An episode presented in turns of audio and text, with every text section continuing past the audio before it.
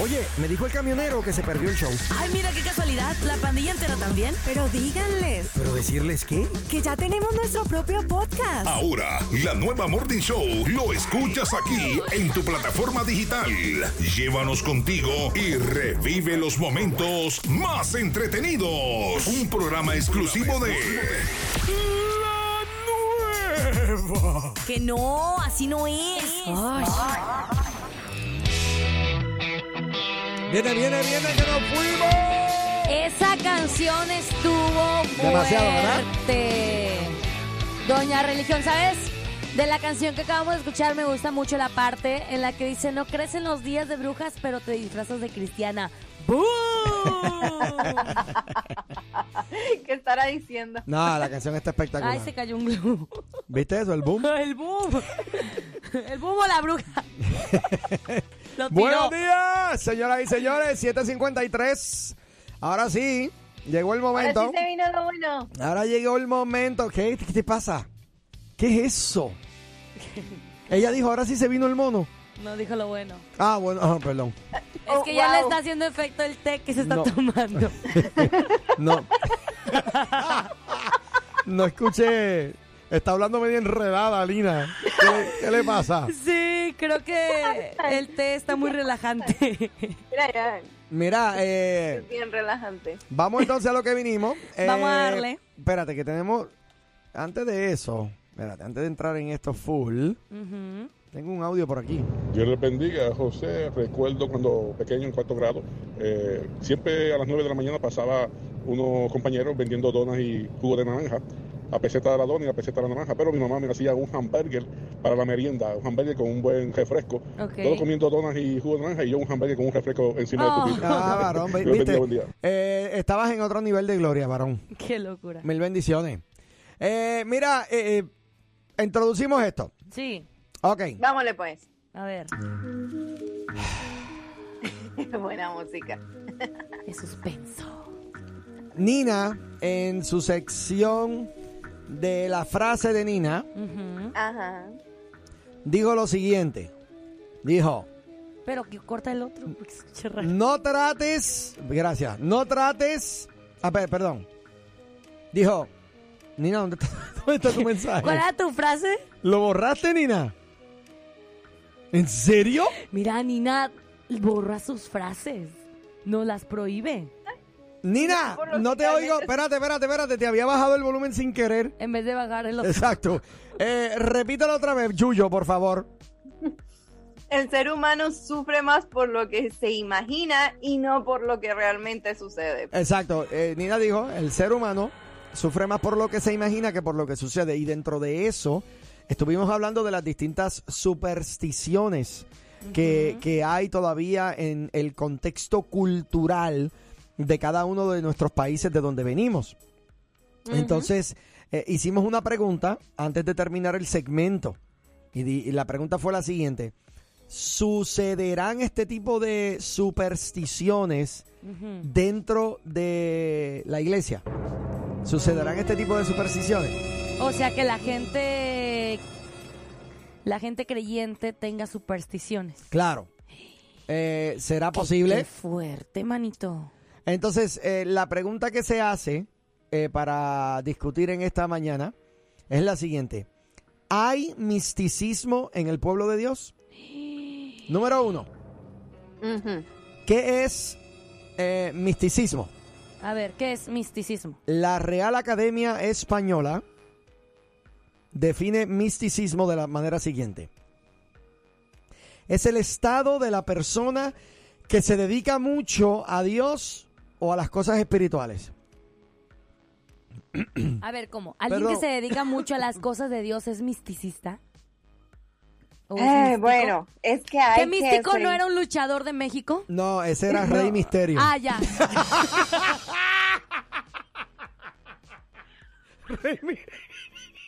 Ay, ay, ay. Ay, por Ay, favor, ay, ay. ya denme un zape Rey mejor. Misterio. Rey Misterio no era pentecostal, por favor. No había un luchador así. Ay, ay, ay. Ay. Su llave favorita era ponerle la mano encima a la gente y reprenderlos. Hombre, Chapulín. los, los tocaba y se caían y ahí se les tiraba encima. Y con un- Uno, dos, y tres. con un buen- Ay, Dios mío. No, no. Ay, no, me no. hizo reír, Lupita. Era lo que decía después ya. Me hiciste reír. Bueno, perdón, perdón. Pero no, Rey Misterio Regresemos. no era misticista. ok. De hecho, de hecho, hay un luchador aquí en la lucha en Estados Unidos que sí tenía un toque de misticismo. Ese era el Undertaker, Que siempre que sal- Anyway, vamos a salirnos de ahí. Sí, ya. Eh, existe. vamos, vamos, vamos. No, es que yo sé que si empiezo, a hablar, si empiezo a hablar de lucha libre, Edward me va a llamar. La arena estaba Mira. de bote en bote.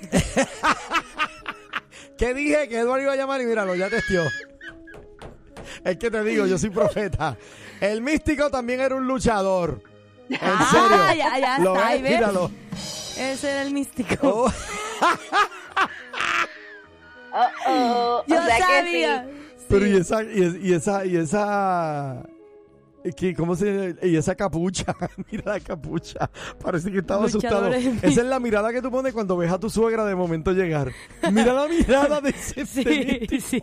Ay, ay, ay. Los ojos bien salidos, ¿no? Ay.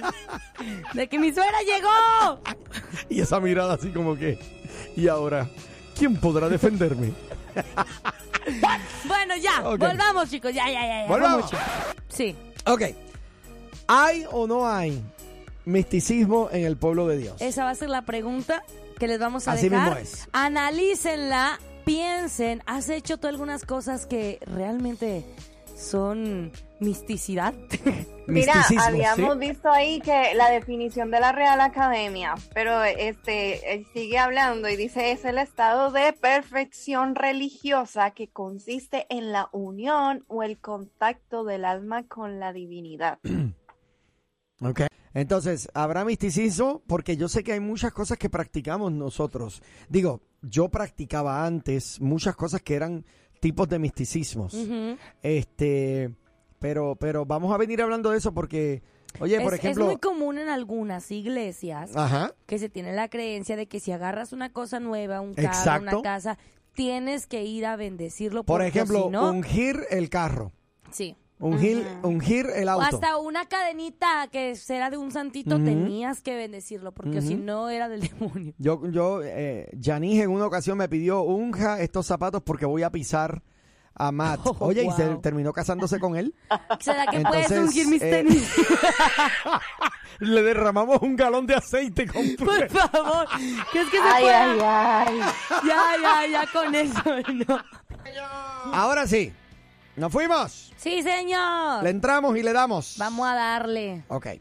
Eh, mi A gente, hablando, hablando claro, ¿hay o no hay misticismo dentro de eh, la iglesia? Bueno, mira, por aquí primero, eh, Yanis me pone, el arrodillarse a orar en la silla cada vez que vas a un servicio en el lugar de congregación. Y si no lo hacía, era menos espiritual y el servicio no fluiría. En serio. Eso está espectacular porque esa fue una de las primeras costumbres que a mí me enseñaron cuando yo iba a ministrar a una iglesia. Me decían, cuando usted llegue al lugar, cuando usted llega al edificio, a la iglesia, usted necesita eh, arrodillarse y orar. O sea, cuando entras a- al servicio, te, te vas a tu banca o te vas a tu asiento, pero primero te arrodillas, oras y luego eh, haces tu servicio. Cuando yo iba antes a otra iglesia, a mí me decían algo similar, pero cada vez que yo entrara a la iglesia tenía que arrodillarme, hacer reverencia en el mero en medio de la iglesia. Fuera enfrente o fuera atrás, pero yo siempre, yo no podía, no podías pasar así por enfrente, como pasas por enfrente del púlpito, no podías pasar porque, mm, ok, allí había una presencia y tenías que arrodillarte allí. Y era, Exacto, era, bueno. o sea, y también cuando pasabas por fuera de la iglesia, vas en la Sí. calle y al momento de pasar por la iglesia te tienes que persinar. Bueno, claro. eh, Entonces asumo, eso era una iglesia católica. Sí, a mí siempre Sí. me, me educaron así. Sí, sí, sí. Mira, eh, pero obviamente, ok, vamos, vamos uno por uno. Lo- el misticismo de cuando llegas a la congregación tienes que arrodillarte. Sí. Primero que nada, Por respeto. Eso no es algo bíblico, eso no es algo, ¿verdad? Este, usted si lo hace, hágalo y hágalo con gozo, pero no juzgue al que no lo haga, Ajá. porque eso no quiere decir nada. A lo mejor la persona ya viene conectada, ¿verdad? La Biblia dice, entra por sus puertas con acción de gracias, por sus atrios con alabanza. Entonces, eh, eh, usted nunca sabe. Eh, Esto es como también en las casas que tienen abierto el Salmo 119. ¡Oh! y ese es un gran... Es verdad. Y, y eso yo, y fíjate, yo tenía ese pendiente, Nina, porque eh, eso sí se ha creado como una superstición. Hay Sí. mucha gente que tiene la Biblia abierta en el Salmo 23, en las salas de sus casas, como si eso fuese a espantar, ¿verdad? Los malos espíritus o fuese a proveer paz al hogar. No, la Biblia es para que usted la lea y escudriñe las escrituras. Está buenísimo leer el Salmo 23, claro que sí, pero no se puede convertir en un misticismo. Una vez una señora en Facebook estaba vendiendo un vestido de una mujer que había fallecido. Un vestido de, de alguien que ya había muerto. Y pon- puso en su publicación de que, miren, estoy vendiendo este vestido, eh, está a muy buen precio, está muy bien cuidado. A veces se aparece la dueña puesto, pero no pasa nada. Con el Salmo 23 se asusta y se va.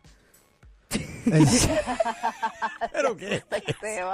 Ay, Dios mío. Y ya, o sea, es de que compra el vestido, si te aparece la dueña muerta, dile el Salmo 23. Dile el Salmo 23, en serio. Ay, Dios mío. Nah, es un chistecín. Nada que ver. Buenos días, estás al aire. Buenos días, chicos, ¿cómo estamos? Hola. ¿Qué está Hola. pasando? Anónimo, ¿verdad? Ah, sí. Bueno, si quieren, pero ya, ya, ya me, ya me conocen. ¿Qué, qué ha habido? Estaba, estaba estaba escuchando a Nina, que Nina dijo que, que abren el... Yo, yo me voy más con lo que Nina dijo. Pues Nina dijo que abren la Biblia en el Salmo 119 y tú dijiste en el 23, Sí. Sí, ¿verdad? Pues yo me voy más con Nina porque tiene más chance de que el enemigo se vaya cuando empiece a leer y vea que es largo el Salmo, ¿me entiendes? Que el 23. Pero, sí, no, yo creo que hay, eh, a esa se le zafó a Nina, yo creo, porque en el Salmo 119... ¿Quién abre la Biblia en el Salmo bueno, 119? yo lo he visto. En serio, no, eso fue, que el, eso fue que el viento sopló y llegó ahí. Pero, Y llegó ahí porque ya yo... El enemigo cuando empieza a leerlo va a decir, muchacho, yo me voy de aquí, yo no voy a terminar con exacto, esto". exacto. Eso sí, con eso sí estoy. Oye, ¿y tú crees que aplique, tú crees que aplique Semana Santa cuando dice que no podemos comer carne, solamente pescado? Claro, lo que pasa es que en Semana Santa tradicionalmente la gente prefiere comer pescado. Eh, eh, esto es una costumbre que viene de la Iglesia Católica, Sí. pero no tiene Es nada que ver. tradición. no, exacto, es una tradición, no tiene nada que ver con nosotros. Yo no guardo esa, esa costumbre. Yo como regular. Es que en verdad está bien si lo quieren hacer las personas, mi familia es católica. Exacto. Pero lo que yo no entiendo es, por ejemplo, he visto personas que, ajá, los viernes de Semana Santa no comen la carne, pero están criticando a la vecina de enfrente que se Exacto. puso unos leggings feos. Y es como Sí, que, oye, sí. no estás comiendo carne, pero sí estás criticando. O sea, es literal. La, hay que saber interpretar la Biblia también. O sea, está hablando de que, ajá, no hay que comer la carne humana. Dice, pero yo no soy carnívoro. Como de, ay. Sí, porque eh, es Pero que... fíjate, Adelante. mira, rapidito que me voy, los voy a dejar, discúlpame, Nel, yo sé No, que el no, show es de ustedes, mira, pero en Viernes Santo... Gracias. Mira, yo lo entiendo que el show de ustedes, no, no. Oye, en Viernes Santo, eh, eh, yo respeto a todos los que a todos los que se comen el pescadito, ¿verdad? Y no quieren tocar la carne, pero qué ricas son unas fajitas en el Viernes Santo, Dios les bendiga. Sí, una carnita Mira, eh, eh, eh, eh, este es el principio. Eh, yo no me abstengo de comer carne en Semana Santa. Yo como regular, pero no juzgo al que al que decide comer solamente pescado. Claro. ¿Me entiendes? Eh, eh, y ahí es donde está el detalle. Eh, no, no juzgar de esa forma. Mira, eh, dice aquí, yo conozco una de esas. Me dijo, pídele perdón a Dios por decir que es normal que tu nena de 15 años le guste un nene. Ay, Dios mío. ¿Cómo? Exacto. ¿Cómo? Exacto. Eh, mira, yo espero que ya tú no estés congregándote en ese mismo lugar, ¿sabes? No. Honestamente, porque esta es la misma persona que tuvo un issue que eh, tratamos hace poco, pero sí. Eh, no es la misma. ¿No es la misma? Ok. No. Eh, mira, también me ponen por aquí ir en pantalón, Ajá. ¿eh? Porque eh, lamentablemente mucha gente ha convertido eso en, una, en, en un issue bien grande y que, no, pues ya estás en pecado. Pero más bien queremos hablar de los misticismos. Por ejemplo, eh, como pastor, me han pedido a mí, pastor, compramos una casa y queremos que usted venga a ungir nuestra casa. Oh, wow. Entonces, eh, yo he visto eh, pastores que se, eh, y, y líderes que se llevan su aceite ungido y están poniéndole aceite a las paredes de la casa. Pero se puede usar el aceite ungido. Bu- bu- Bueno, por eso te digo que hay gente que, que eh, eh, tiene esta onda de que no quiero que, que, que unjan mi casa porque quiero que esta casa sea una bendición para todos los que entren, para todos. Eh, las varias veces, porque han sido varias veces que me han pedido que unja la casa de alguien. yo como lo has pastor. No.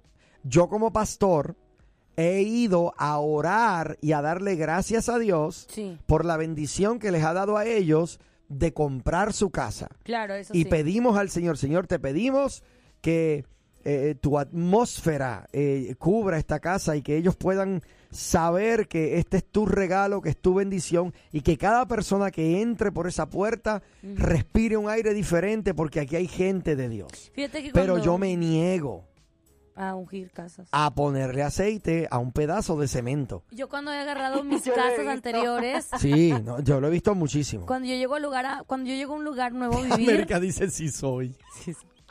de que, de que ella Porque sí. parece que ella también pidió que le ungieran la casa. Mira, yo te iba, yo te iba a preguntar, entonces, el aceite, ¿en cuándo se debe usar el aceite ungido? ¿Se debe Vamos a usar cambiar no el tema. Eh, seguimos. Hola, buenos días chicos, ¿cómo están? Eh, en este, a- este año sí me abstuve de comer carne en Semana Santa. Con lo cara que está me tocó. Mira, por ahí dice, un día fui a casa de una amiga que tenía la Biblia abierta en el Salmo 23 y sentí la responsabilidad de corregirla y le dije y se la y le dije, es en el Salmo 91. 91, no. Ay, ¿En serio? ¿Pero qué eso? Le hubieras puesto un apocalipsis mejor. ¿Pero qué? Espérate, espérate, espérate, espérate. Tenía la abierta en el Salmo 23 y ella sintió la responsabilidad de corregirla para que se fuera al 91. Sí. Ajá. Lo ve que- tenía que decirle que era el 91. Ahí se cumple la palabra cuando dice que un abismo llama a otro abismo. no encuentro fallas en su lógica. No, por favor. ¿Qué es eso? Ya te- Si no te reprenda. Oye, mira, Saludos, yo tuve ve. una experiencia Ajá. donde hay una iglesia en Bogotá, de esa, una mega iglesia de esas grandes. Ya sé, el lugar de su presencia. Oye, pero a esta le gusta. Ella Esta le gusta el chisme. No, muchacho. Es pa' que oren. Sí. Ay, Dios mío. No, ¿Qué pasó? pero bueno, te puedo decir que esa no era. A ver. Donde ellos hacían, o sea, no sé si todavía lo hagan, pero hacían reuniones eh, para sanidad de enfermos, que Ujú. llevaran a todos los enfermos para sanarlos. Y al final, cuando ya se iba terminando, decían, bueno, hay enfermos que están en cama y que no los podían traer o están en el hospital. Así que vamos a orar por estos paños y vamos a ungir estos paños y usted se los va a llevar a donde está el enfermo y ese se va a levantar y se va a sanar. Entonces, varias personas hacían fila y pagaban por el paño para poder eh, llevárselo al enfermo. wow. Ay, Dios mío. Mira, a- a- a- aquí me ponen, cuando compramos nuestra casa, vinieron a orar por ella, porque cuando pasamos nuestra primera noche, pasó algo raro en el garaje y me asusté mucho, pero no la ungieron, nada más oraciones. ¿Ok? Sí, pues yo también cuando llego a un lugar nuevo a vivir, yo no, yo no llevo a nadie que ore, yo empiezo a orar por todo, me, me pongo a caminar por toda la casa, por todo el cuarto, o sea, doy un recorrido por todo y nada más empiezo a orar. O sea, agradeciendo a Dios, este, y Bueno, eso, eso y está bien. Eh, El, el detalle es añadirle el misticismo de que estás depositando una unción sobre las paredes de tu casa cuando la unción de Dios no es para paredes, es para el corazón, es para la persona. Yo, yo como, yo como ungido de Dios puedo entrar en una casa que pueda alguien decir que es una casa que está bajo maldición y en el momento en que yo la piso la casa es una bendición porque un bendecido de Dios ha entrado en esa casa.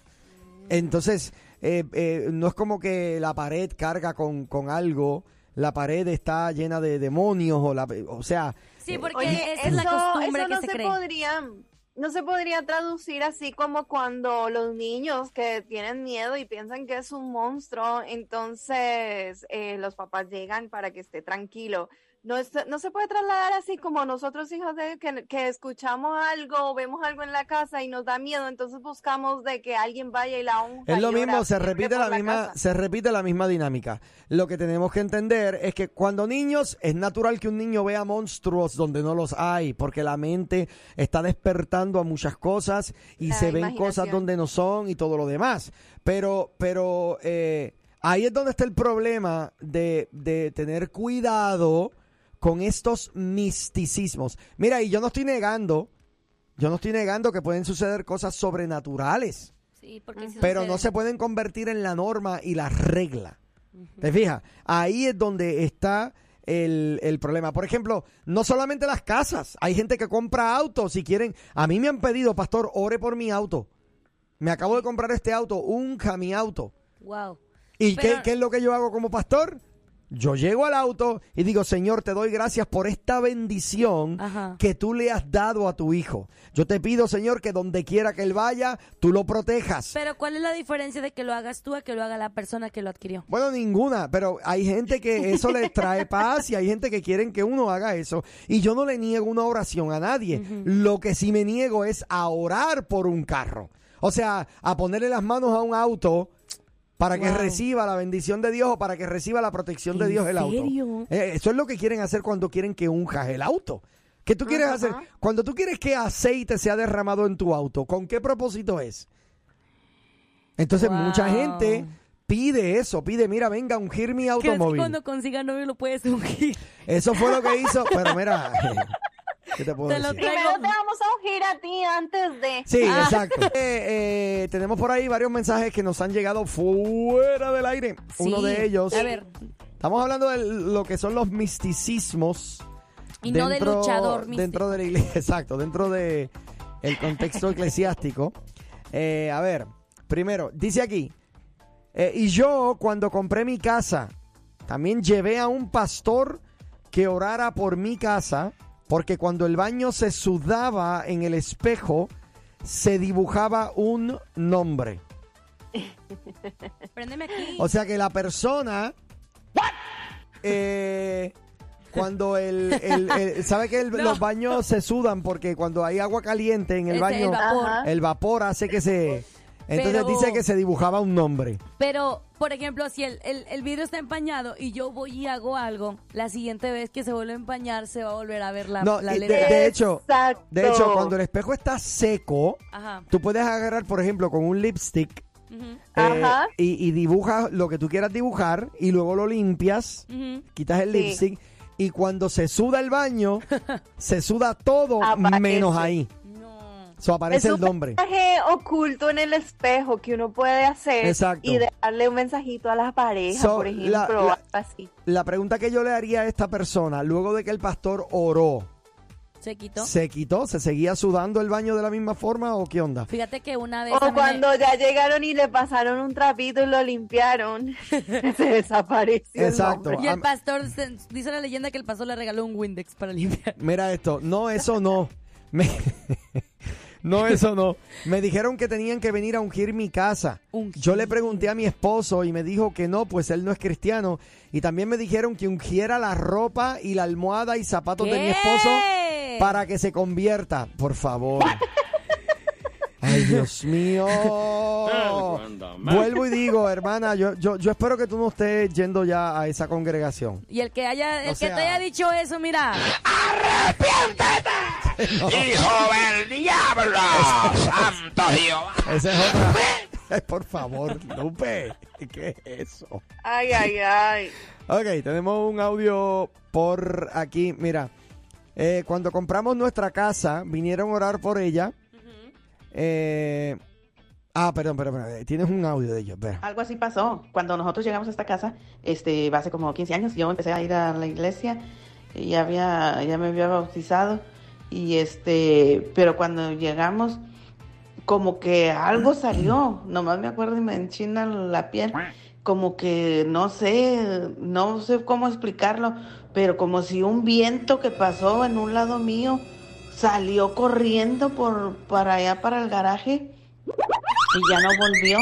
Pero este, no es que vinieron a orar por las paredes ni nada, sino por orar por porque Dios nos había bendecido porque pedimos esa o todos en la iglesia oramos para que Dios nos este bendijera con esa casa y pero no fue como algo místico para orar por paredes ni nada, sino por la bendición de que Dios nos había proveído la casa pues donde nosotros habíamos pedido en el área cerca de la iglesia y todo pero fue algo súper raro que nomás me acuerdo y hasta me, se, me, se me eriza la piel, pero ya no tengo ese miedo porque yo sé que con Dios, con, nosotros con Dios, nadie, nadie, Amén. nada nos Amén. podrán hacer. Lo malo no. Salió, yo digo que lo malo salió corriendo de aquí cuando nosotros llegamos. Santo, ok.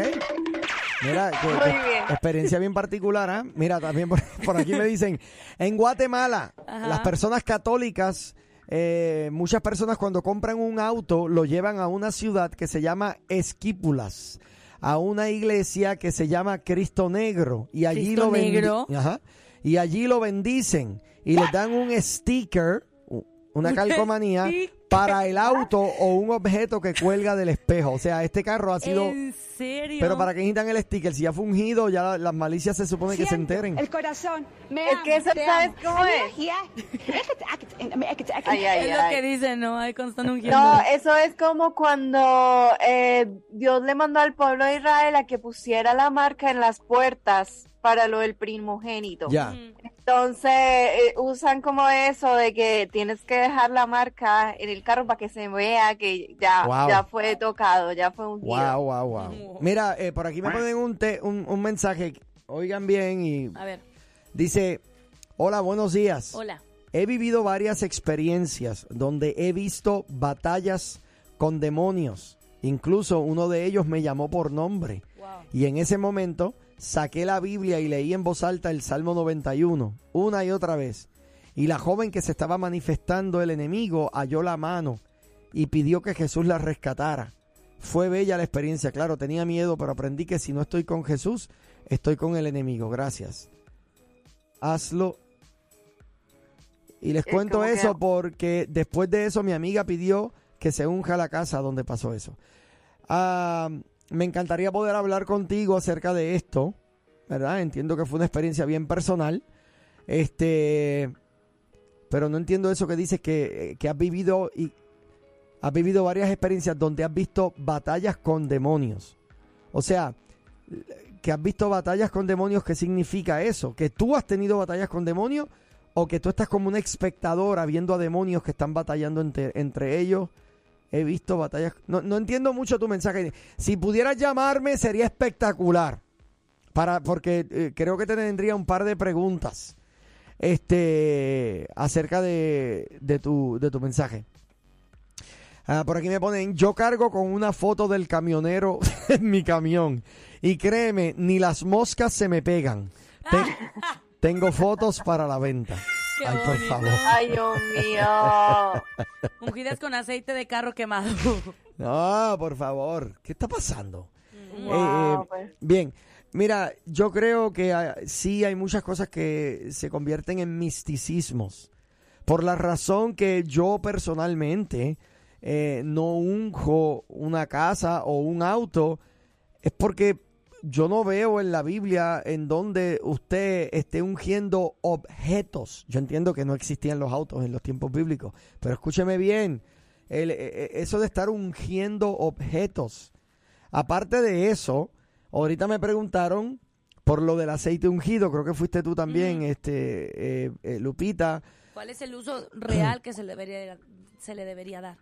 ¿Para qué sirve? El, el- el aceite es solo un símbolo.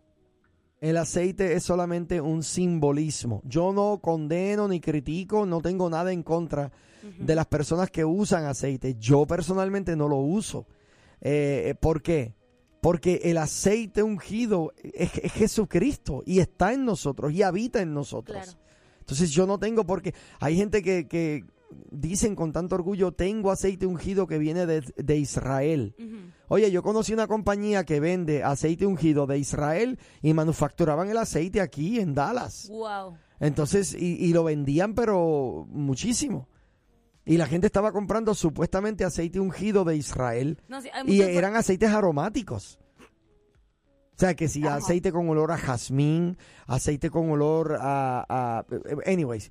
eh, eh, Hay tengamos- mucha no gente sé. que sí cree en eso. Sí. ¿Cómo dice Sí, Nina? pero yo estaba viendo que no sé si también tenga que ver por lo que dice en Marcos 6:13, que dice y echaban fuera muchos demonios y ungían con aceite a muchos enfermos y los sanaban. Claro, pero hemos convertido de eso una, una eh, doctrina, una costumbre. Ahora que Cristo se fue, eso fue en el tiempo de Jesucristo, una vez Jesucristo muere y es entronado, entonces se acabó esto de estar ungiendo. Ahora bien, yo tengo una buena pregunta y esta pregunta es genuina. ¿A quién ungieron en el Nuevo Testamento después de la venida del Espíritu Santo? Eh, después de la, de la Exacto. venida del Espíritu. Y, y- y- creo que sí, lo, o sea, lo puede haber, pero quiero interpretar eso bien. pues, pues eh, precisamente te iba a traer este otro versículo de. Santiago 5:14. Ahí está. ¿Santiago qué? 5.14. Santiago 5:14 al 15, ¿A donde dice, Da- eh. ¿está algún alguno enfermo entre vosotros? Llame a los ancianos de la iglesia y oren por él, ungiéndole con aceite en el nombre del Señor. Amén. La oración de fe salvará al enfermo y el Señor lo levantará y si hubiere cometido pecado le serán perdonados. Yo quiero que usted sepa que todo eso que acaba de decir Santiago, Pablo lo corrigió. Porque Ajá. antes de que Pablo llegara a la escena, Santiago estaba enseñando una serie de cosas basadas en su experiencia personal y en la mezcla que Santiago tenía de ley y gracia. Y, Santi- y- y Santiago fue corregido por el apóstol Pablo con sus enseñanzas. Eh, eh, eso es importante. Por eso te iba a preguntar en, en esta onda de la unción, ¿a quién Pablo ungió con aceite? Y eso es una buena pregunta eh, para, para estudiarla. Buenos días, ¿estás al aire? Hola, buenos días. Habla Lori. ¿Cómo están? Hola, muy bien, Hola, Lori, hola. bendiciones, qué bueno escucharte, adelante. So, este, les conté un poquito de una de las experiencias que tuve y he tenido varias, pero nomás voy a contar la mía. No voy a contar donde he visto. Am, yo estaba de misionera en Turquía y me estaba quedando en una iglesia cristiana y llegaron dos ah, personas, pareja que no eran cristianos, eran musulmanes, am, y les abrieron las puertas que se quedaran allí. Yo era la única que me quedaba am, en esa iglesia en las noches. Entonces hubo una mucho ruido, mucho relajo, I don't know, vi- violencia, no sé qué estaba pasando con la pareja. So entonces este yo me empecé a trancar las puertas, a empezar a hablarle a la gente, pero yo no hablo el ido- idioma turco. Era muy difícil comunicarme con los turcos que eran de la iglesia. Bueno, entonces yo en un momento empecé a ver arañas grandes con la, la cara de la muchacha, una de las muchachas que estaban ahí con su pareja, subiéndose por las paredes. And I know que se oye bien fuerte, pero eso es lo que yo vi. Entonces yo en ese instante me puse a orar, le hablé a otra señora Hasta aquí yo creo que Sí. Dios te permitió tener un, algún tipo de visión que te estaba dando algún mensaje, ¿no? Y, p- Claro, I mean, sí, sí es lo que yo veo, es lo que yo siento, es lo que yo pensé. Entonces yo hablé que se pusiera alguien aquí, de aquí en los Estados Unidos a orar conmigo en ese momento, porque, como te digo, era medianoche, Sí. yo no podía comunicarme con la gente. Anyway, he pasado varias situaciones donde eso ha pasado en a grupo de oración y no es algo que yo digo, ay, yo estoy buscando, yo quiero que pase eso, no, sino que lo he visto Que- ok, en otras pero, eh, eh, personas. pero cuando decimos lo he visto, ¿qué has visto? Porque, por ejemplo, la experiencia que me dices, que viste una araña con la cara de las personas, eso es una visión, no era que era literal, porque obviamente las personas estaban ahí Yes. y una araña es una araña. Entonces, fue una visión No, que Dios te permitió No tener. era una araña, eran muchas, pero sí, yo sé que era una visión. Exacto. Y eso ¿Y lo solamente tú lo viste o los demás lo vieron? No, no, fue ella. cosas. Wow. Incluso cuando la otra joven que se le estaba manifestando el enemigo eh, era otra voz que salía de su de, de ella y me empezó a hablar a mí. Entonces, eh, eh, son cositas así que yo he visto después de congresos que han pasado en la casa. Te No es que pregunto, te, quiero hacer una iglesia. pregunta, amiga, que me escuchas. Óyeme bien, esta pregunta y es una pregunta genuina, no es una pregunta, una pregunta genuina. Eh, parece ser, antes de la pregunta, parece ser que has tenido muchas experiencias donde has visto eh, cosas que tienen que ver con el espíritu maligno, ¿no? Con el reino de las tinieblas, ¿correcto? Sí. Te correcto. pregunto, ¿en alguna ocasión has tenido alguna experiencia donde has visto, eh, no sé, a un ángel, algo que tenga que ver con el reino del Señor Jesucristo? Ah, no te, te voy a decir que no. Ok, ahí es donde está el detalle. instantes- Porque si tus ojos son abiertos al mundo espiritual, eh, y, esto es algo que es bien importante, si tus ojos son abiertos al, al mundo espiritual, se supone que puedas ver ambas cosas. Y aquí es, un- es un detalle porque mucha, en mi experiencia pastoral, siempre que hago esta pregunta, la respuesta es igual. Todo el mundo ve demonios, pero nadie ve ángeles. Todo el mundo, entonces, eh, a esto, eh, y, y- y lo digo con mucho respeto, mamita. Oye, bien, Claro. eh, eh, a esto yo le digo, ok, estas son experiencias personales que tú has tenido a nivel personal. Mi oración a Dios es que tus experiencias espirituales vengan cargadas también con la realidad eh, de, de el mundo espiritual de nosotros los creyentes también. Porque qué, qué mala onda yo digo que, que Dios nos permita solamente ver lo malo. ¿Por qué Dios, Dios no nos permitiría ver también ángeles? Ver también cosas No, pero- bonitas. Pero en ese, ok, yo estoy de acuerdo contigo, pero en ese momento, no, yo sí, no es que yo miraba la misma visión como miraba el enemigo, pero yo sabía que había, ah, ¿cómo se dice? Ah, los ángeles de Dios, yo sabía que ellos estaban conmigo, yo sabía que ellos estaban alrededor de mí con esa batalla. Por eso Yo fue no que fue sentía una visión. Y nunca me, y, y sí me dio miedo, pero ese miedo no era like aterrizador, sino Aterrorizador, que yo sí. que Claro. Cristo estaba en mí. Entonces, por eso es que te digo que fue una visión que tuviste donde viste las arañas con la cara de ellas, porque si, si tus ojos espirituales hubiesen sido abiertos, hubieras visto entonces tanto demonios como ángeles, como le pasó al, al- al- al- eh, eh, como pasó en la Biblia cuando dijo, Señor, te ruego que abra sus ojos para que vea. Porque no puede ser que tus, yeah. ojos- tus ojos espirituales no son abiertos solamente a un tipo de mundo. El mundo espiritual Yeah. es mundo espiritual. Oye, me tengo que ir a unos anuncios comerciales, pero no sabes cuánto te agradezco tu llamada, de verdad. Y sigue con nosotros en sintonía, ¿ok? Gracias, que tengas un buen día. M- Adiós. Mil bendiciones para ti también. Oye, nos vamos a una pequeña Sí, pausa. vamos. Esto es de emergencia ya y regresamos. Una cosa que también es mística es cuando creen que se aparece la imagen de una virgen en el comal, en la tortilla, en una pared, etcétera. En un pozo, ven una mancha. en un árbol. en la pared y resulta ser una mancha de tubería de humedad. Sí, ha pasado. Sí, sí, Oh sí, my sí, God. sí, sí. Sí, eh, bueno. En un comal. lamentablemente, ¿verdad? Eh, el ser humano es altamente eh, religioso. Sí. En la Prof- imaginación profundamente también, religioso, ¿no? debo decir. Y muchas veces la mente crea, ¿verdad? Eh, este tipo de, de, de- de cosas, ¿no? Eh, y lamentablemente en dentro de la iglesia, dentro del contexto eclesiástico, se han colado misticismos eh, como estos. Eh, por, por ejemplo, lo que dijeron hace un, un ratito. Al principio Yanis dijo una muy buena. Que si cuando llegas a la iglesia no te arrodillas a orar, no hay bendición. Wow. O sea, y Sí. y, y mucha gente piensa eso. Mira, Sí. Oye, una cosa, yo una vez me invitaron a predicar a una iglesia eh, eh, y cuando llegué, lo primero que hice fue que me senté porque tenía que, tenía que eh, organizar algo de una nota del mensaje que yo iba a predicar.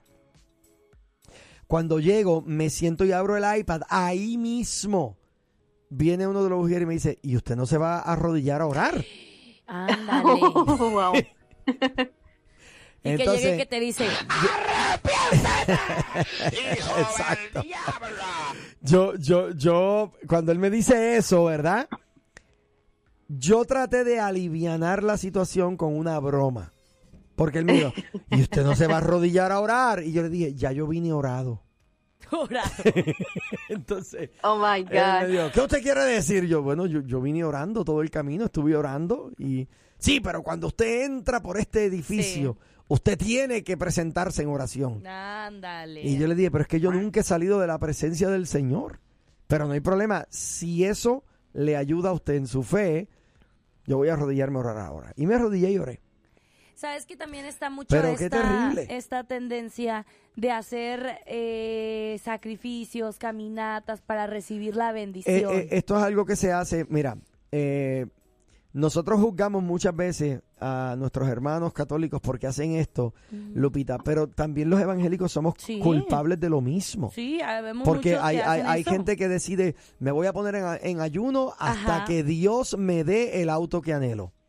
Oh, sí. ¿Y qué Estás pasa haciendo si lo Dios mismo. no te lo da? Exacto, te, ¿Sigue va- te vas a morir de hambre.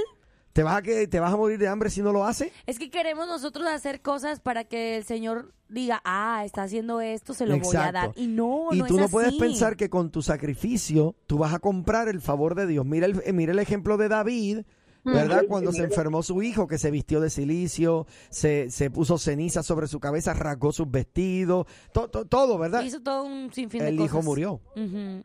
Wow. Entonces, eh, eh, eh, es interesante Mira, porque también es que somos culpables de esto. Sorry. Dame un momentito. Eh, buenos días, ¿estás al aire? Hola, buenos días, bendiciones a todos. Amén. Amén, bendiciones. Bueno, eh, no sé si se habla así del mismo tema, pero lo quise platicar porque yo tengo una, una señora que la conozco y yo creo que ella es algo así como eh, supersticiosa o yo no sé, porque la verdad es que Sí. eh, la vez que yo fui a su casa, hasta me asusté porque eh, es la primera vez que yo entro a una casa donde parece museo de muchas eh, muchas imágenes. Eh, Ella es católica, pero no había ni dónde poner desde rosarios, imágenes, cualquier imagen que tú te puedas imaginar. Ella lo tenía ya sea colgados en toda la pared, en sus mesas, de todo yo, y la verdad nada más está ahí entre.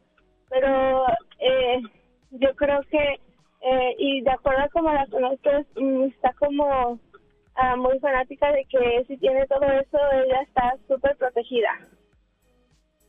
Sí, Ella o sea, piensa que Ajá. esas imágenes la protegen a Sí. ella. Sí, porque tiene pues, santos, lo se llaman de verdad los católicos santos, eh, cuadros, eh, la Virgen y todo, entonces Claro. rosarios y, y cosas así. Entonces yo me asusté porque dije, wow, nunca había visto una persona que de verdad tapizara su casa de muchas así cosas.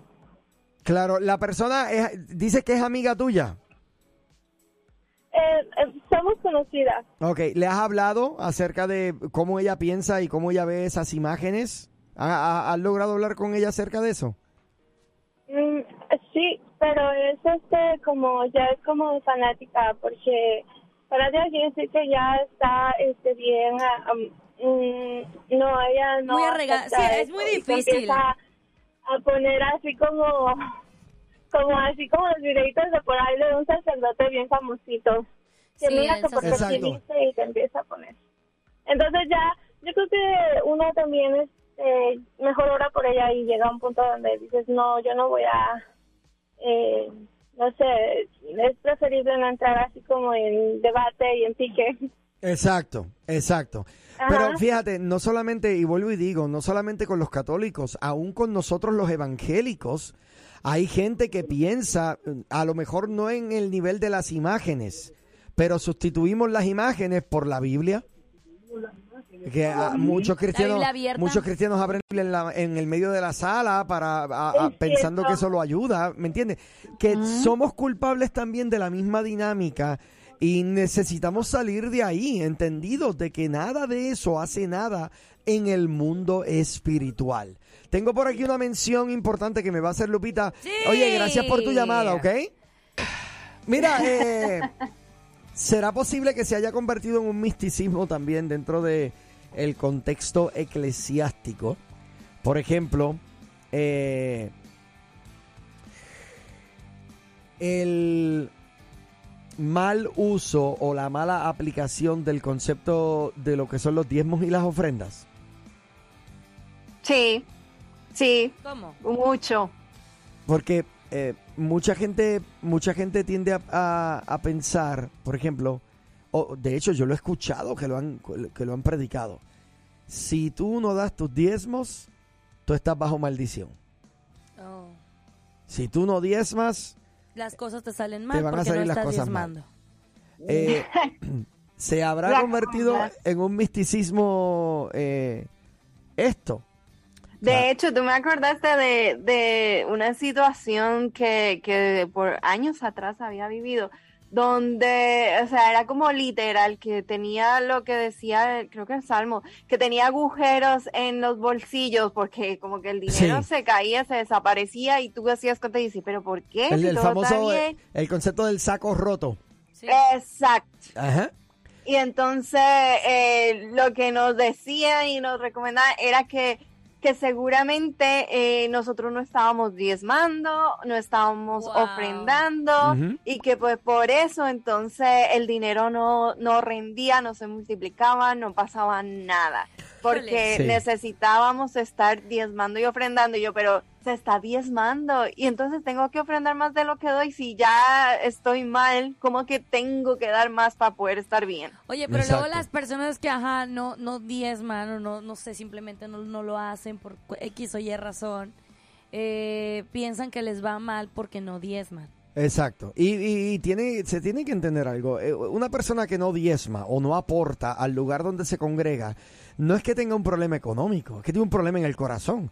El problema es que no hay generosidad eh, eh, eh, para, para valorar, ¿verdad? El, el lugar en donde está. Pero no podemos, eh, no podemos meternos en el tema este de las famosas maldiciones, porque ahí entramos en un, en un tema bastante delicadito.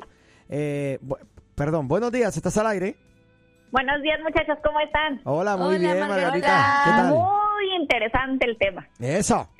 Eh, me encanta, me encanta, me encanta. Eh, fíjense que eh, hay muchas muchas eh, cosas, fíjense, ahorita estaban diciendo del diezmo y es que yo, yo pienso en lo personal que cuadriculamos mucho a, a las cosas de Dios y a veces nos volvemos afanes, fanáticos y creemos todo por medio de esas cosas. Yo he sido una de ellas y me ha costado mucho romper esas estructuras Sí. ¿Por qué? Porque a veces que dices, si no doy esto me va mal, y si no oras así te va mal, y si no... Yo el año pasado tuve un legrado, perdí unos gemelos eh, de tres meses, el embarazo, y, y a veces escuchas comentarios, ay, seguro le pasó esto porque, este pues a lo mejor no estabas en, estabas en pecado mortal o estabas Wow. en no sé qué cosa. Qué Entonces a veces yo, yo, a veces uno por esas cosas, uno llega a sentirse mal, caer en ansiedad o depresión, porque te sientes culpable y un montón de cosas cuando ya uno toma trabajo en su persona y te quitas tanta cosa, tanta estructura, te das cuenta que incluso iglesias nos ponen miedo. Sí. Es una base de miedo que, Sí. que te tienen la política, el mundo está basado de miedo, miedo, control. Entonces te quitas esas estructuras y vas viendo que puedes diezmar. ¿Cómo vas a diezmar también? ¿Ayudas a tus padres?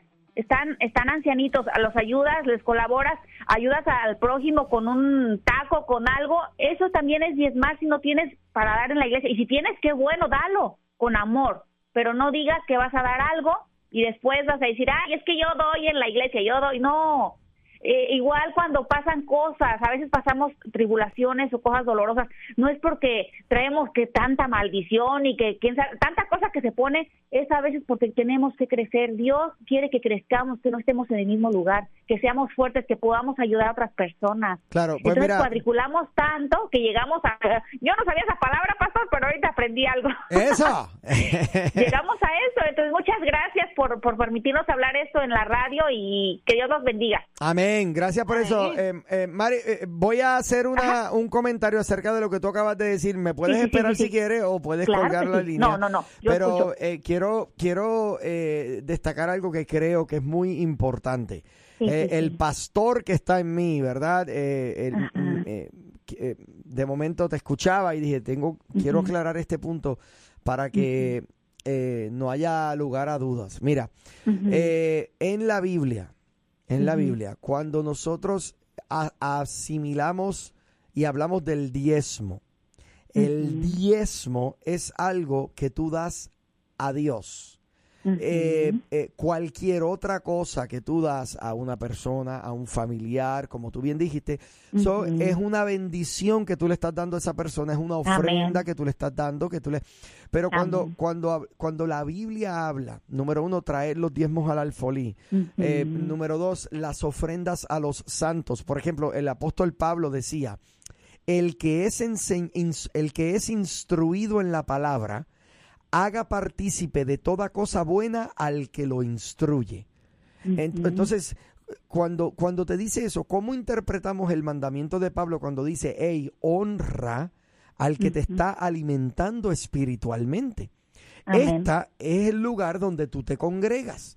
Entonces, Pablo lo que está diciendo es, tenemos que desarrollar una cultura de honra porque el lugar donde tú te congregas existe porque la misma economía de los santos la sostienen. La obra es del Señor y el Señor Amén. usa a los santos de Él para bendecir y prosperar la obra para que pueda seguir hacia adelante.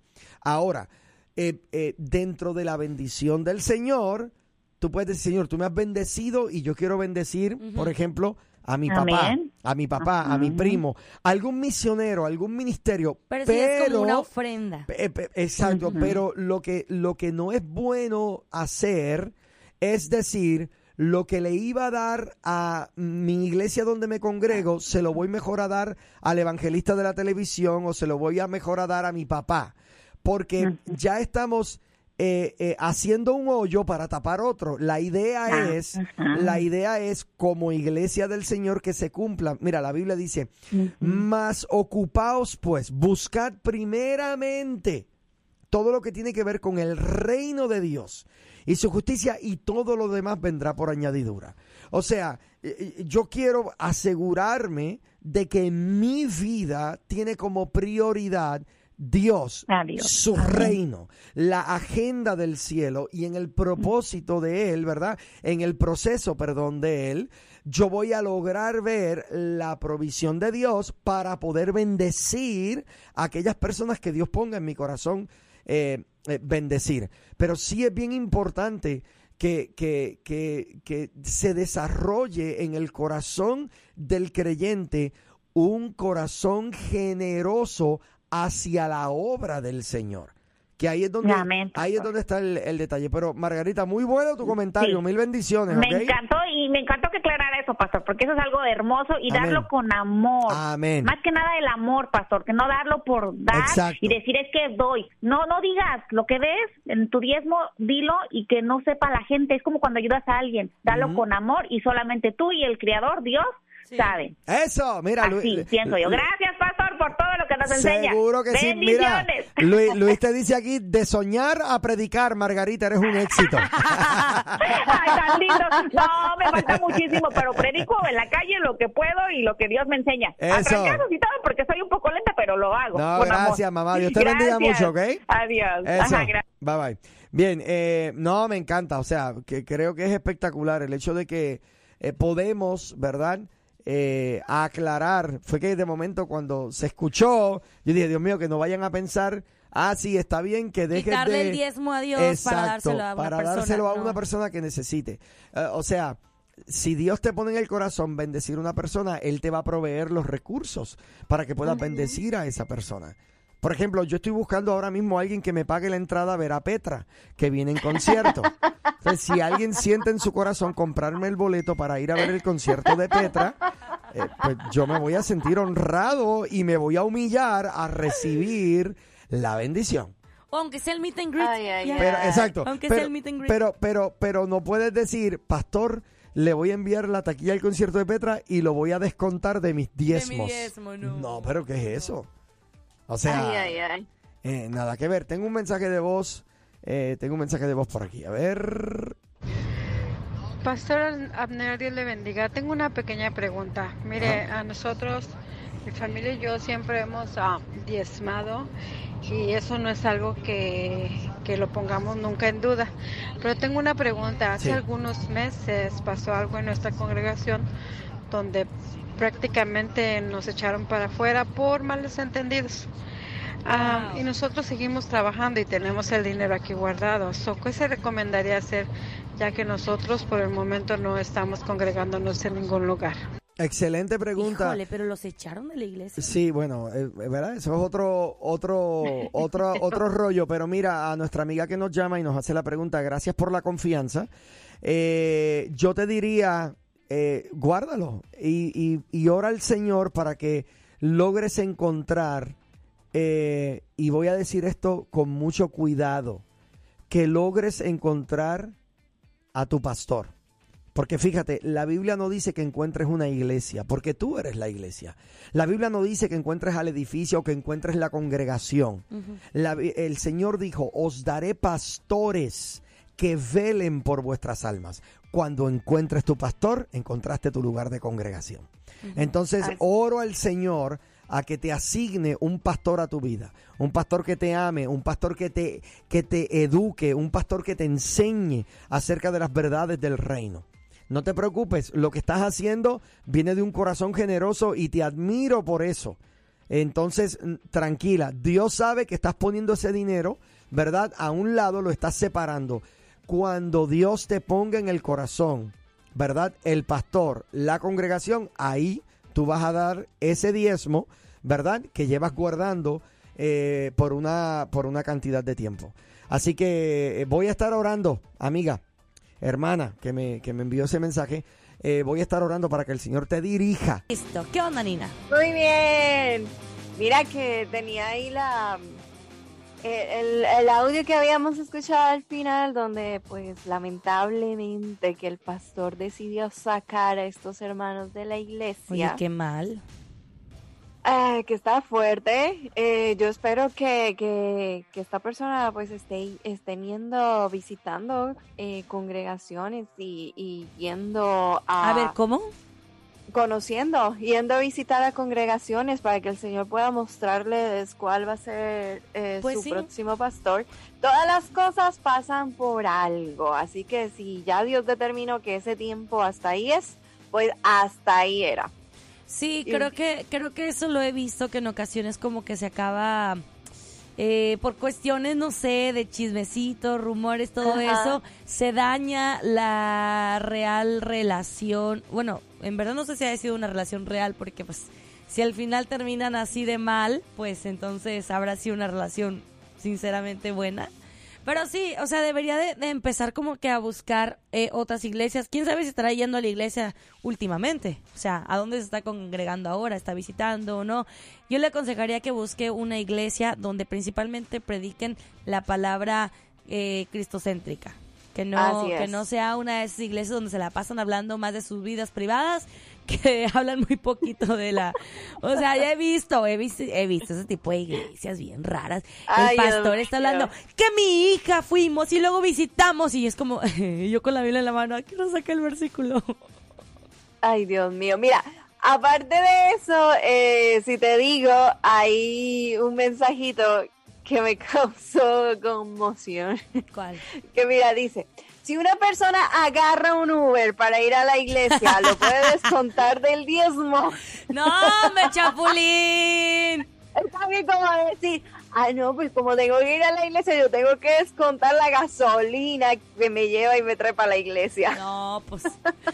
No, hombre, claro que no. Mira, dice por acá. Eh, eh, ¿Qué pasó? ah, el, eh, eh, lo que mandó decir Charo. Dice, gracias pastor, ya tenía 22 años ahí siempre sirviendo y por malentendido del pastor nos invitaron a irnos, somos como 30 personas. Oh, sí, está fuerte. Está duro. Mira cómo es posible, pero bueno. Por acá nos mandaron una pregunta bien interesante, pero pues es que Ajá. quiero que Abner esté aquí, se fue a comer camotes allá, quién sabe dónde. Bueno, está atendiendo ahí una situación de último Sí. minuto, pero está bien. Nosotros aquí estamos. Dice, fíjate, ¿qué piensan de iglesias que hacen todos juntos el ayuno de Daniel, pero el pastor Ajá. no conoce a sus ovejas? Dice, si las personas no le saludan o le hablan, él te ignora. Al terminar el servicio, él se pone en un lugar específico para que la gente vaya y lo salude. También piden ofrendas aparte, el diezmo para sembrar iglesias. para equipos digitales, para transmitir en YouTube y además para las redes sociales. No los juzgo, solo que me pongo a pensar, ¿para qué quieres muchas iglesias y ni siquiera conoces a los que se congregan en la tuya? sí. Eh, Oye, ¿qué te espérate, puedo le decir? piden diezmos para sembrar iglesias y para los grupos digitales que trabajan en las redes de la iglesia. O sea, básicamente... Ah, ok, ya. No. Híjole. Bueno, si No lo los- ponemos así como se dice, bien religioso, el diezmo es para el pastor y las ofrendas son para eso. Pues, pues, sí. bueno, si tú te quieres Pues así sí. como en la, en la Biblia. Pero pues no le veo nada malo en, en implantar a otras iglesias. Me imagino, obviamente, que el implantar otra iglesia tiene que estar otro pastor. Si en este caso, obviamente, este pastor no tiene ese contacto con las personas y eso, eh, que realmente, oye, estás llamado para ser, para pastorear, pues para estar con, con las ovejas. Dime tú si un pastor no debería oler a oveja, porque está siempre con la oveja. Yo me he acercado a pastores que sí huelen a oveja medio raro. Sí huelen como bien a oveja, pero pues es que también andan trabajando, o sea. Precisamente se la pasan con las ovejas. Y yo sé, a veces hay algunas que dan dolores de cabeza. Híjole. No, pero sí es muy cierto eso, que el, pa- el, el pastor como que, es que también, mira, si son iglesias grandes, yo entiendo que es muy difícil que el pastor esté como que allí siempre encima de, de sus ovejas. Eh, Y también por eso están mucho los tipos de pastores asociados, porque pues uno solo a veces no puede con tanto. Imagínate, al menos en mi congregación de Prestonwood, que somos grandísimos, es, o sea, es casi imposible eh, darle todo el trabajo por sí solo a mi pastor Gilberto, porque somos demasiada gente. Es Sí. demasiada gente. Pero sí, e- es lindo que se, se siente muy bonito uno como oveja de pronto recibir un mensajito del pastor o un pastor asociado de mira cómo va todo. Eso sí es lindo y a mí sí me pasa. A mí sí, yo sí reconozco que mis pastores no siempre están ahí encima de mí, pero cuando me buscan y me responden es como que, ay, qué bonito que mi pastor sí, sí, sí, Eso, eso es cierto, o sea, es necesario que los pastores estén activos y como iglesias grandes hay un equipo pastoral que ayudan y pueden trabajar, así como le pasó a Moisés que el suegro tuvo que decirle, hey, tienes que multiplicarte, tienes que poner a alguien más que pueda hacer tu trabajo porque él ya tenía demasiado y le estaba Sí. afectando físicamente. Y Sí. eso a veces no lo entendemos, pero ¿sabes qué, Lupita? Vámonos a comerciales y ya regresamos. Ah, bueno, pues regresamos para nuestra última intervención y pues... Exacto. Y pues, y pues, ¿qué te digo? No te vayas, porque Amno ya se fue. Y como ya se fue, se lo va a perder. Ni modo. No te lo pierdas.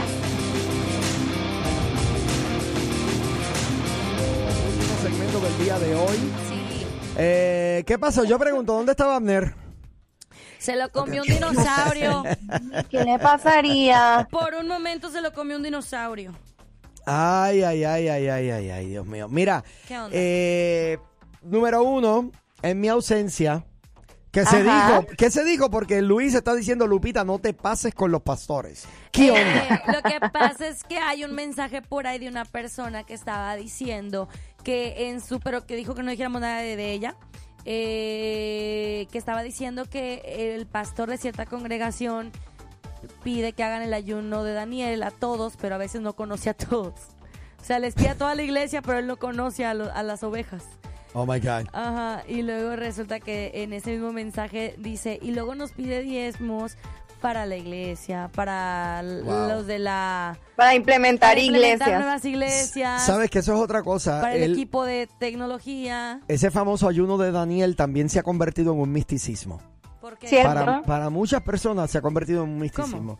Y el ayuno de Daniel obviamente tiene muchas, eh, eh, muchos beneficios a nivel físico por la dieta y todo lo demás. Pero no podemos convertirlo en una herramienta para torcerle el brazo a Dios a que opere en favor nuestro. Sí. Porque ahí es donde está el peligro. Fíjate que hay un, hay un youtuber llamado Mr. Beats que él se dedica a hacer retos y regala dinero. Y él hace poco me llamó mucho la atención porque él intentó hacer el ayuno de 40 días eh, y se sometió a un equipo fuerte de médicos para poder lograrlo. Pero él no lo hacía con la intención de, de ayunar hacia Dios, simplemente porque él quería hacerlo, ajá, Sí, experimentarlo alguna vez, porque había escuchado de que los cristianos hacemos esto. Y él lo hizo, pero se preparó con un equipo médico. No, no pudo, o sea, llegó si acaso a los 23 días, pero no logró llegar a esos 40 días, que es como el, el Sí. ayuno de, de Daniel, ¿no?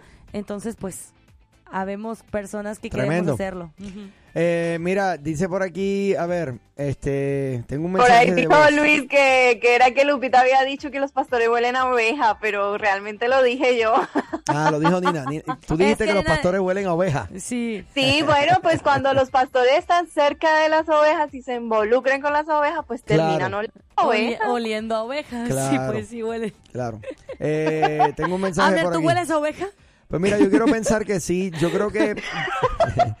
yo creo que Pues mi- bañate. yo- Te iba a contestar en serio y no me acordaba que eras tú.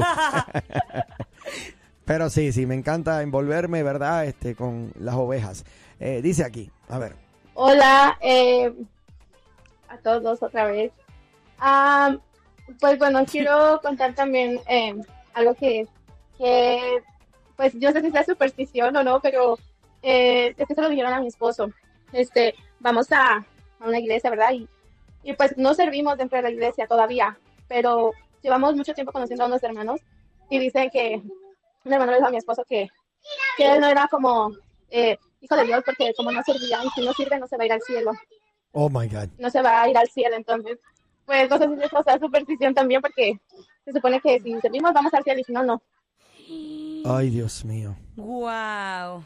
O sea, Mano, no, yo- no es superstición, es Mira, como condición. Espérame una cosa, espérame una cosa. Yo he venido a enterarme en este show de la mañana la inmensa cantidad de disparates que se enseñan por ahí. Sí. Mm, ¿Verdad que sí, Neko? Ay, Dios mío. volvió a meter. ¿Me, me voy sin filtro o pongo filtro a lo que Dilo, quiero decir? Dilo. Vamos, tú dile. ¿Qué, qué, ustedes como gente de Dios hacen apoyando ministerios, pastores, congregaciones que no están conectadas con el modelo y diseño bíblico? Eh, Salgan de ahí corriendo, no van a estar bajo una maldición porque salgan del lugar donde se congregan. Busquen un lugar en donde no haya manipulación de esa cualquier tipo de manipulación en cualquier congregación, eso es diabólico. Sí, claro. Y yo me paro contra eso y critico y señalo directamente cualquier pastor, cualquier, a mí no me interesa aquí formar relaciones con gente que lo que hacen es abusar del evangelio y presentar un evangelio falso. Iba a decir, véngase para casa de gracia, pero no lo voy a decir. Ve, váyase para el Centro es Familiar que de Restauración y Vida con el pastor César, pero no lo voy a decir. Busque una iglesia en donde se predique una palabra balanceada, donde no Sí. te hagan... ¿Cómo es eso de que te hacen sentir que no vas para el cielo porque no estés sirviendo? Bueno, Ay, pero es sí. que a lo mejor la gente también no sabe que eso es una... ¿Qué es una- una incoherencia porque están ah, adoctrinados a la doctrina que estos Sí. mismos tipos de personas les han dado, al grado de creer todo lo que ellos dicen y es muy difícil Dígale, sacarlos de esa idea. herma- her- her- hermano o hermana que me dice esto, dígale a la persona que lo que te califica a ti para ir al cielo no es tu servicio. Es el servicio de Cristo en la cruz del Calvario que derramó su sangre por ti y ahora estás en el cielo. Amén.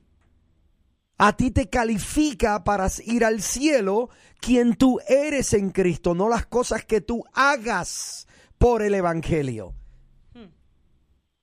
Sí, no, claro.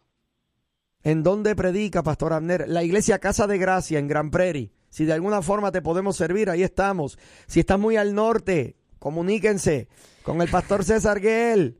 Iglesia Centro de Restauración, eh, de fa- eh, Centro Familiar Centro de Familiar. Restauración y Vida. Centro Familiar de Restauración y Vida.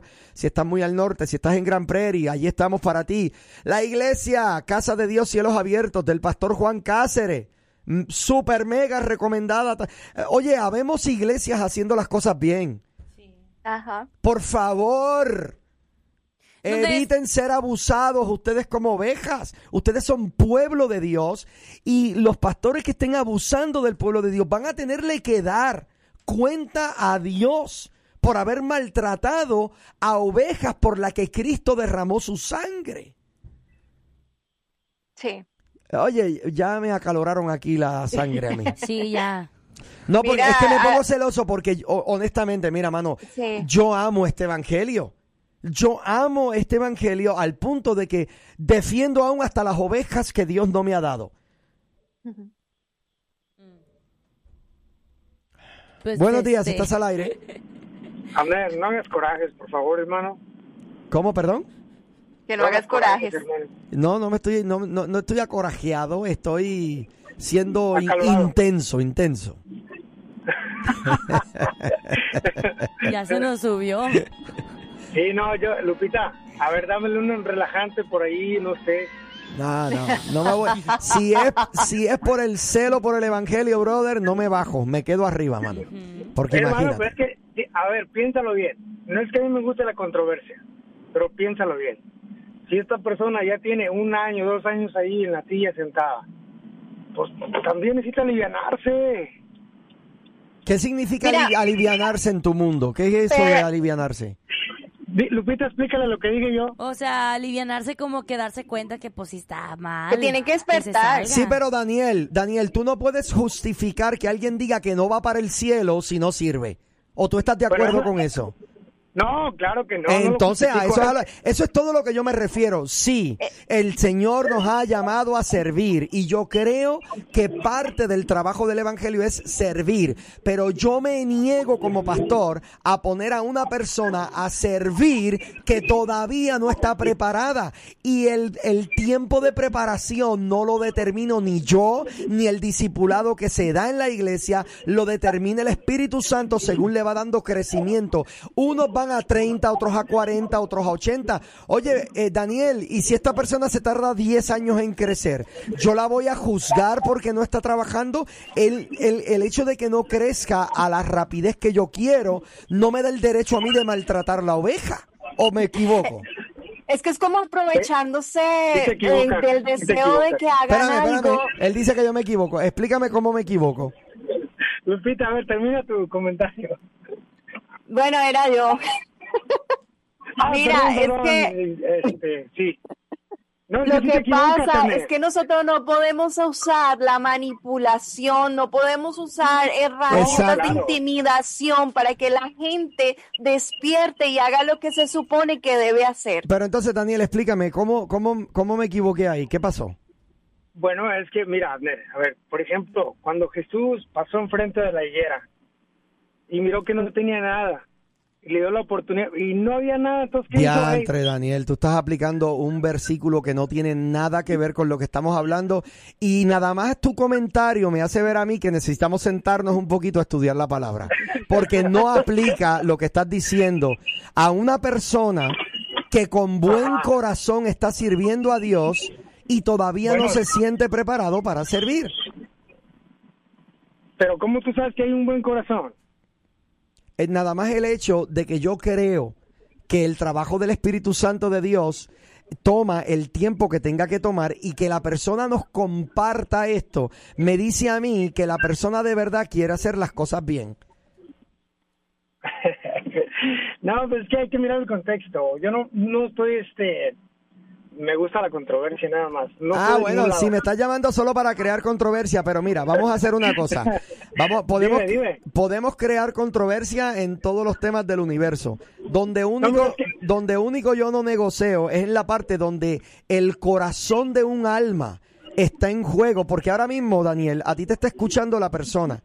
Imagínate tú que esa persona salga frustrada. Bueno, pero yo no me estoy dirigiendo nada más a ella. Bueno, es que realmente... Bueno, pero- pero- Bueno, mi comentario no es para ella, ¿eh? No es para ti. Es joven. para el que no quiere No, no es servir. para ti. Es para el que no quiere Sí, servir. No, sí, no, no, no es directo para él. No, no, eh, mil disculpas. Por ende, Para nada. por ende, pero no podemos juzgar el por qué sirva o por qué no sirva. Yo pregunto, yo pregunto, ¿dónde están estos pastores y estos líderes? ¿Qué tipo de, enseña- de enseñanza se le han dado a estas personas? Porque yo bueno, sí hay que ver creo. que si la persona que le dijo esto es, es pastora o es un líder. Yo creo que asumo que sí. Pero, a ver, hay personas que no saben hablar. Exacto, el que le habló a esta persona es un collera. Es una persona que todavía en la hora que no, no está preparada para hablarle a gente débil. Hay que tener cuidado Oye, con hay ese que hablar, tipo de cosas. Daniel, hay que hablar con amor, Sí. brother. Tenemos que enseñar este evangelio de manera claro. responsable, mano. Sí, claro, totalmente. ¿Por qué tú crees que la Biblia dice, ay del que haga tropezar a uno de mis pequeñitos? Porque, porque el que el que tú tengas mejor conocimiento bíblico no te da el derecho de agarrar el conocimiento bíblico, darle con el conocimiento bíblico por la cabeza al que no tiene tu nivel de conocimiento. Es- oye, brother, eh, claro. me tengo que ir, Daniel. Son las 10 de la mañana y se nos Ya, acabó el show. Papá, te 10. veo. Dios te bendiga. Siervos, se les quiere. te amo, brother. vámonos, vámonos. Eh, mi gente, se puso bueno esto aquí a lo Se último. puso el tiempo encima. Les amamos a todos. Ey, mucho mensaje por ahí. Voy a ver si contesto dos o tres fuera del aire. Les amamos a todos, chicas. Nos vemos mañana. Que tengan un bonito día. Eso. Pórtense muy bien y aquí nos escuchamos. Adiós. Bye. Oye, me dijo el camionero que se perdió el show. Ay, mira qué casualidad. La pandilla entera también. Pero díganles ¿Pero decirles qué? que ya tenemos nuestro propio podcast. Ahora, la nueva Morning Show lo escuchas aquí en tu plataforma digital. Llévanos contigo y revive los momentos más entretenidos. Un programa exclusivo de La Nueva. Que no, así no es. Ay.